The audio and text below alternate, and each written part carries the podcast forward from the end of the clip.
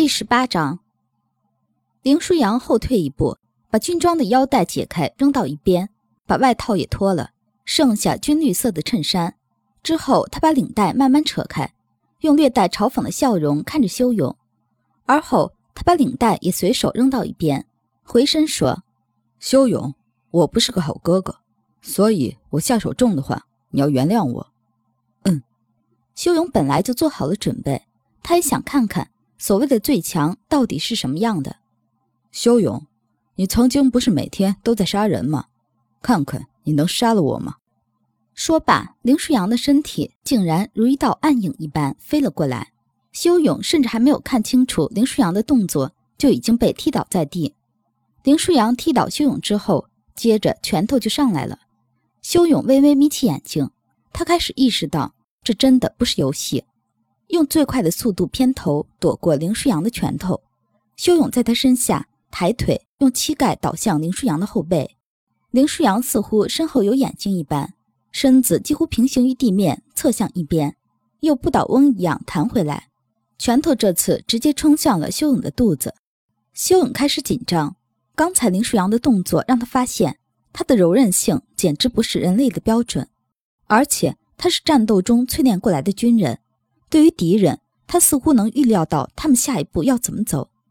修勇生生挨了林舒扬一拳，而后他利用林舒扬拳头落下来之后那一瞬间的停顿，猛地翻身把林舒扬甩了下去。林舒扬其实没有预料到修勇能躲开他第一拳。他的最强不是凭空得来的，和那些无感觉醒的哨兵相比，普通人有太多的局限，力量、速度根本不是哨兵的对手。可是林舒扬却能在最短的时间内迸发出最强的力量，因为他知道怎么战斗。战斗从来不是蛮干，力量、速度等等因素永远不是决定性因素。修勇站起来，姿势也从一开始的放松到现在的防备。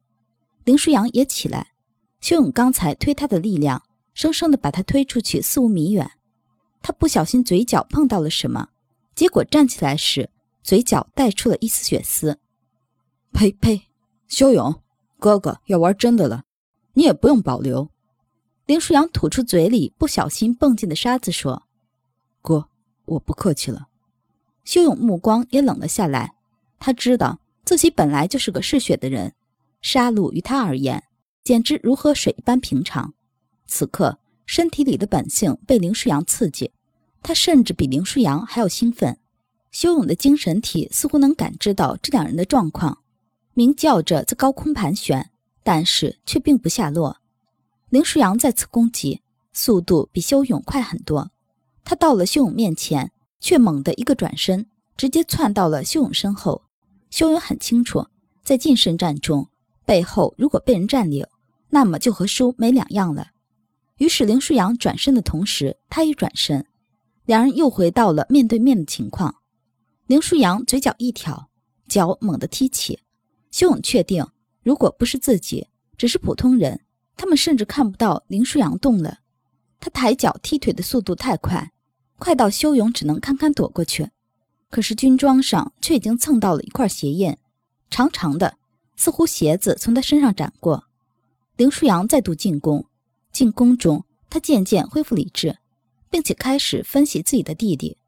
虽然只能被动防御，但是却几乎能阻挡住他一半以上的攻击。身体的反应非常快，而且越到后来越快。林舒扬的攻势已经变缓了。他知道自己的缺点，那就是持久性很不好。无论他怎么锻炼，也不可能追上哨兵的体质，这是他不得不接受的事实。可是修勇却似乎并没有到极限，甚至可以说他的状态越来越好。几分钟后，林舒扬发现修勇已经可以躲过他七成的进攻了。不是他在进步，林舒扬开始彻底明白修勇说的“他曾经每天在杀人”绝对不是谎话，因为修勇的身体反应说明了一切，那是只有经历过无数的战斗才能出现的姿态。林舒扬停手了，修勇捂着肚子，弯着腰咳嗽。林舒扬笑道：“嗨，修勇，我发现你倒是个人才。”算起来也不过是十分钟左右，修勇被林舒扬踢了好几下，肩膀差点被林舒扬给卸了。右边的小腿已经快失去知觉了，手腕也是。他终于明白了什么是最强。他和林舒扬的差距真的不是一点半点儿。林舒扬心情好了很多，上前轻轻拍着修勇的后背。林舒扬说：“嗨，修勇，对不起啊，拿你出气了。”修勇依旧在咳嗽，他甚至怀疑自己内脏是不是被林舒扬给踢坏了。林舒扬则轻描淡写的说了一句：“不至于吧，呵呵，我使了也就五成的水平而已。”修勇觉得最后这句话是最伤人的，比林舒扬的那些拳头还让他觉得疼。最后，修勇是被林舒扬扶着回去的，而且他们之后的对战其实有人看到。不过军中对林舒扬基本都很崇拜，所以即使被看到，也觉得是林舒扬在调教修勇。回家之后，林舒扬说：“你去洗一下，我给你做饭。”修勇睁大眼睛看着林舒扬：“你会做饭？”“当然。”林舒扬扬起下巴，说的自信满满。修勇去洗澡了，他看到自己身上全是淤青，发了半天呆。修勇最后自言自语了一句：“才五成吗？”林舒扬确实算是发挥了五成的水平。但是这水平要加上武器来算，如果单论没武器的时候，他也算发挥了七成。只是他的确控制了力道。修勇洗完澡，穿上棉质的迷彩衫，正要拿毛巾擦头发，一股呛人的焦糊味传来。修勇立刻调整了嗅觉屏障，否则他觉得自己能被这糊味呛死。捂着鼻子，修勇去了厨房。厨房就像处在大雾中一样。哥。林舒扬回头说：“你快去客厅，这味道会刺激你。”修勇挺无奈，他这个哥还知道这味道能刺激到哨兵，真是不错。修勇上前把厨房的窗户打开，然后说：“哥，你出去吧。”林舒扬想了几秒，出去了。他也不想把自己家厨房给这么爆了。林舒扬出去后，修勇看着他弄的东西，然后认命似的把火关了。把里面的东西倒进了垃圾桶。大约半小时过去，林舒扬自己趁这个功夫也洗了个澡。出来后又看了会儿电视，修勇就做好饭了。林舒扬看着面前的三菜一汤，嘴角一扬说：“修勇，你今天表现得很好，所以过段时间我去买样礼物送你。”这话说的一点不觉得揍了自己弟弟的是自己。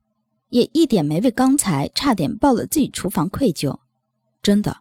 修勇知道自己在高兴什么劲儿，可是没法阻止。如果能阻止，他大概早就把自己的感情掐死在摇篮中了。林舒扬一愣，而后笑出来。他这个弟弟总归还是个孩子啊，伸手摸了摸修勇的脑袋。林舒扬说：“真的。”修勇一开始挺反感林舒扬这个动作。因为他确实是个实际年龄已经二十岁的人，可反感之后，却依旧不得不承认自己其实挺享受的。他能从这个动作里感到林舒扬对他和对别人是不一样的，就是这份不一样让他欲罢不能。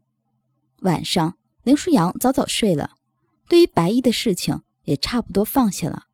其实严冬那句“你怎么知道我不喜欢他”之后，他已经平衡了。大概还是有一点不甘吧，明明相爱，却在这种制度下不可以在一起。